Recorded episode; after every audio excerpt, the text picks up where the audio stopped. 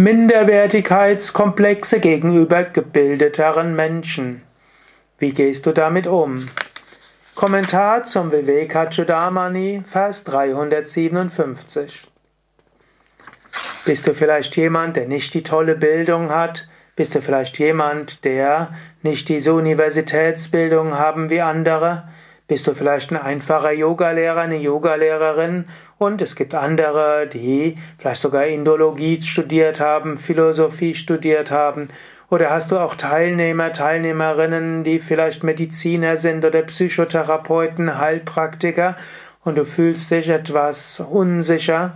Du denkst, andere wissen ja so viel mehr, wie kann ich mit diesen Menschen umgehen? Lausche, was Shankara dir dort sagt. 357. Vers Vivekachudamani. Allein diejenigen sind frei von den Fesseln des Geburtenkreislaufs, die die einpünktige Vertiefung Samadhi erreicht haben. Diejenigen, die die objektive Welt, die Sinnesorgane, den Geist, ja eben das Ego im Selbst als reines Bewusstsein auflösen. Und nicht diejenigen, die lediglich über ihr indirektes Wissen plappern.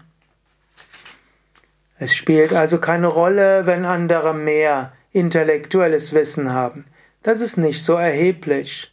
Erheblicher ist, dass du in der Lage bist, in die meditative Versenkung zu gehen, dass du in der Lage bist, dich vom Relativen zu lösen, dass du in der Lage bist, das Selbst aller Wesen zu erfahren. Habe keine Minderwertigkeitskomplexe, wenn andere indirekt etwas mehr wissen als du. Es gibt große Heilige, die ungebildet waren. Einer der bekanntesten Schüler von Ramakrishna Paramahamsa, der konnte kaum lesen und schreiben, hat trotzdem die Gottverwirklichung erreicht. Ananda Maima hatte keine großartige Schulbildung. Sie war eine selbstverwirklichte Meisterin.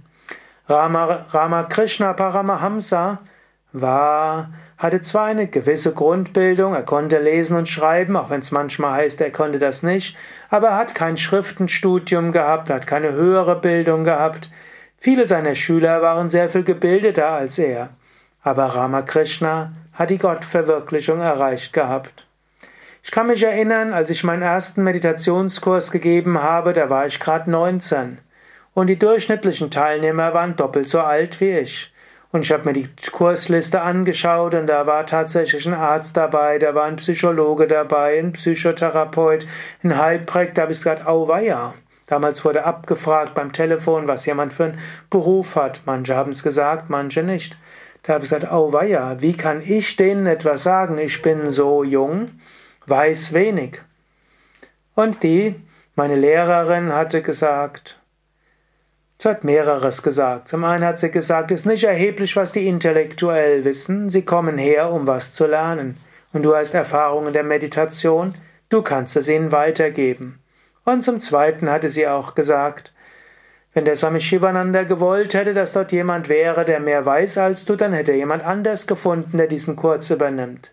Es gibt niemand anders, er hat dich hineingegeben, also bist du genau der richtige Lehrer.